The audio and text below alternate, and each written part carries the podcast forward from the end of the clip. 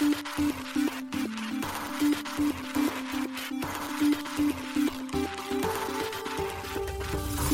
しい経済ニュース。この番組では現当社のメディア新しい経済がブロックチェーン仮想通貨フィンテックに関する日々のニュース解説を平日毎日音声コンテンツでお届けしています。そして新しい経済ではブロックチェーン仮想通貨に関するニュース解説記事やインタビュー記事学習記事などのたくさんのコンテンツを掲載しております。ぜひ新しいひらがな経済漢字で検索してメディアもチェックしてください。そして LINE 公式アカウントではメディアの更新情報を配信しております。LINE 公式アカウントにもぜひご登録ください。この番組は株式会社フィナンシェの提供でお送りします。フィナンシェはスポーツチームやエンタメプロジェクト DAO などのトークンを購入して支援ができる新しいクラウドファンディングサービスです。サッカー J リーグ野球バスケなどのプロスポーツチームをはじめ映画やアイドルインフルエンサーなど100以上のプロジェクトのトークンがフィナンシェで購入できます。さらにトークン購入者はプロジェクトに応じたキャンペーンの参加や NFT などの特典も、ぜひ iOS や Android でフィナンシェのスマホアプリを入れて新たな応援体験を味わってください。あなたの夢がみんなの財産になるフィナンシェ。現当社新しい経済編集部の高橋です。はい、本日は7月25日火曜日です。今日のニュースいきましょう。ビタリックがサム・アルトマンのワールドコインに対する懸念を表明。ビットバンクがイーサリアム、ポリゴン、ザ・サンドボックスのマルチチェーン対応へ。米 SEC リップル裁判判決は間違った判断と指摘。控訴意思明かす。コインチェックにポリゴン上場へネイティブトークンで。メタマスクが新機能スナップ公開アドオンの導入作成が可能に。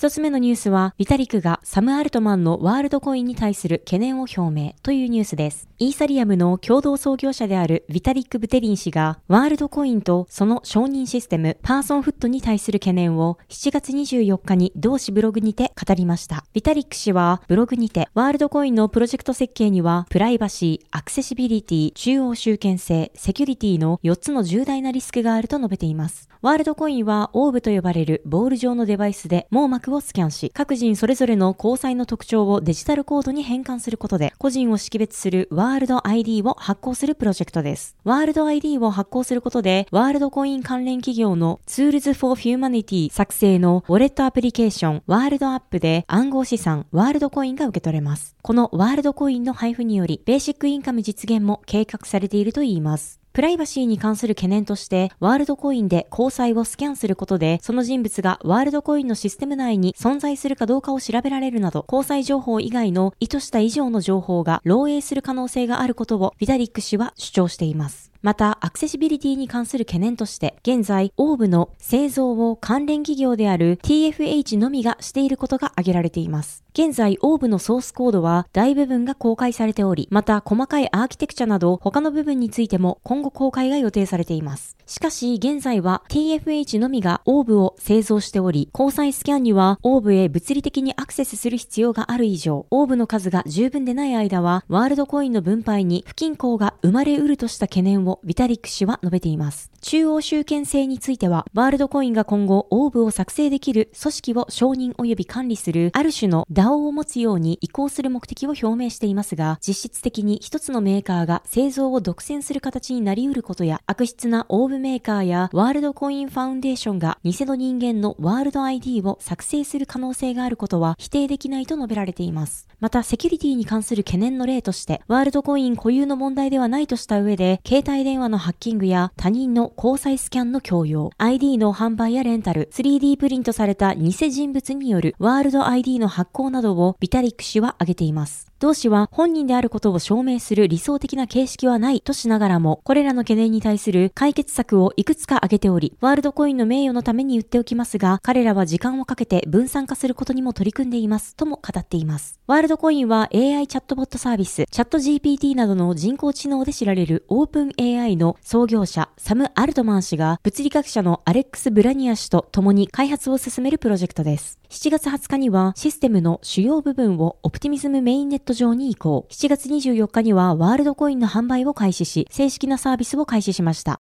続いてのニュースは、ビットバンクがイーサリアム、ポリゴン、ザ・サンドボックスのマルチチェーン対応へというニュースです。国内暗号資産取引所ビットバンクが取り扱う暗号資産、イーサリアム、ポリゴン、ザ・サンドボックスの3銘柄についてマルチチェーン対応することを7月25日発表しました。発表によるとイーサリアムはイーサリアムのレイヤー2ネットワークのアービトラム1と旧オプティミスムの OP メインネット、そしてポリゴンネットワークに対応するといいます。現在、イーサリアムネットワークにのみ対応するイーサリアムが4つのブロックチェーンに対応することになります。また、ポリゴンについては、現在対応しているイーサリアムネットワーク上の ERC20 規格のトークンに加え、ポリゴンネットワーク上のネイティブトークンを追加対応するとのことです。そして、ザ・サンドボックスについては、ポリゴンと同じく ERC20 規格に加え、今回ポリゴンネットワーク上のザ・サンドボックスに対応するとのことです。なお、上記マルチチェーン対応の開始予定日については、決定次第別途アナウンスされるといいます。また、上記以外のネットワークについても追加される可能性があるとのことです。また、本日7月27日に東京国際フォーラムで開催されている Web3 カンファレンス WebX において、ビットバンクの事業開発部部長の桑原敦氏が、同取引所での信用取引サービス開始予定を発表しています。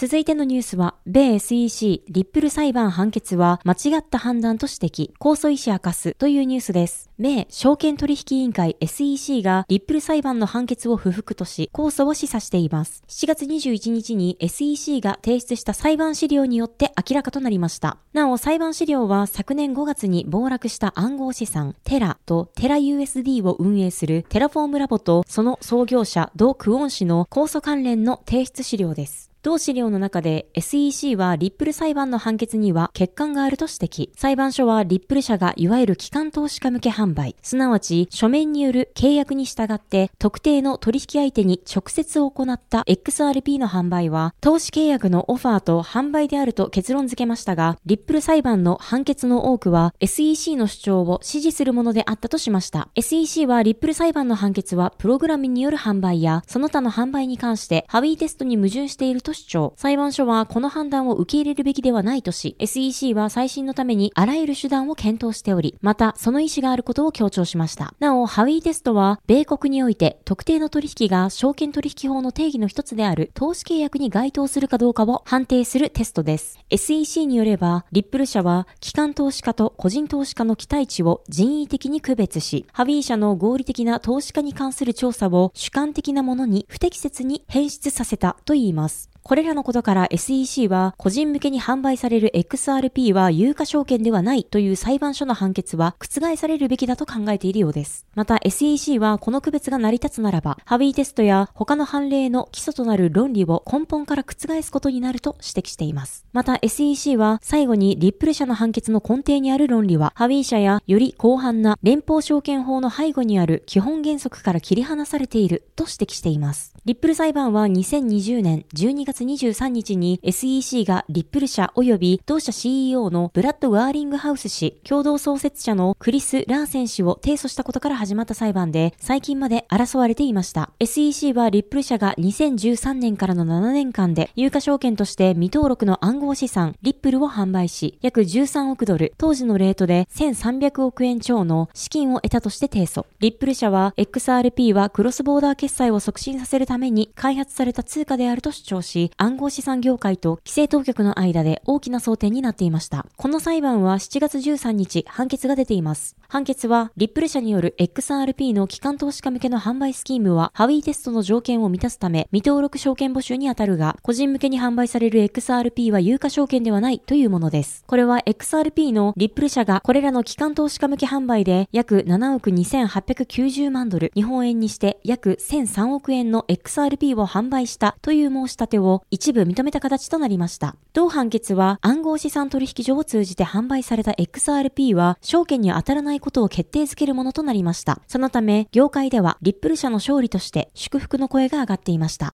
続いてのニュースは、コインチェックにポリゴン上場へネイティブトークンでというニュースです。国内暗号資産取引所コインチェックが暗号資産ポリゴンの取扱い予定を7月24日発表しました。取扱いは8月中を予定しているとのことです。発表によるとコインチェックが取り扱うポリゴンは ERC20 規格のトークンではなくネイティブトークンになるといいます。予定通りコインチェックにポリゴンが上場すれば国内交換業者としての取り扱いは9社目となります。なおその中で現在ポリゴンのネイティブトークンを取り扱っているのは SBIVC トレード、ビットポイント、財布です。コインチェックでのポリゴン取扱サービスは、コインチェック及びコインチェックアプリにおける送金、受け取り、購入、売却及びコインチェック貸し暗号資産サービス、コインチェック積立となります。また、同取引所が提供する NFT マーケットプレイス、コインチェック NFT ベータ版において、決済通貨としてポリゴンが追加される予定とのことです。その他取扱い開始の詳細日時などは、コインチェックのツイッターアカウントなどから改めてアナウンスされるとのことです。コインチェックは、ポリゴン上場により合計23銘柄の暗号資産を取り扱うことになる予定です。現在、同取引所では、ビットコイン、ビットコインキャッシュ、イーサリアム、イーサリアムクラシック、イーサリアムクラシックは2020年9月15日より取り扱いを一時停止中です。リスク、リップル、ネム、ライトコイン、モナコイン、ステラルーメン、クワンタム、ベーシックアテンショントークン、IOST、エンジンコイン、パレットトークン、ザ・サンドボックス、ポルカドット、フィナンシェトークン、シリーズ、チェーンリンク、ダイ、メーカーが上場しています。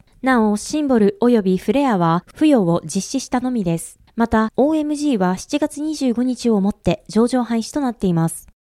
続いてのニュースは、メタマスクが新機能、スナップ公開、アドオンの導入、作成が可能にというニュースです。Web3 ウォレットのメタマスクが新機能スナップを2024年までに導入します。メディアザ・ディファイアントが7月21日に第一報を報じ、その後各社が続いて報道しています。スナップはメタマスクに機能を追加する拡張機能を開発、導入できる新機能です。イーサリアムの仮想マシンである EVM に互換性のないブロックチェーンに対応することや OS やメタマスクからユーザーに直接通知を送信する機能の導入が可能になるといいます。メタマスクはドキュメントでスナップは誰でもメタマスクの機能を安全に拡張していて新しい Web3 エンドユーザーエクスペリエンスを制作できるオープンソースシステムですと説明しています。現在、同機能はプレリリースソフトウェアとして公開されており、新機能へアクセスできるよう開発者向けに公開されているメタマスクフラスクでのみ利用可能です。また、メタマスクは開発者向けのスナップ開発ツールやディスカッションボードも公開しています。なお、現在ドキュメントにてイーサリアムレイヤー2ブロックチェーン、スタークネットにメタマスクを対応させるスナップやプライベートネットワークでのトランザクションテストをメタマスクで行えるようにするスナップなどが紹介されています。メタマスクは今年4月、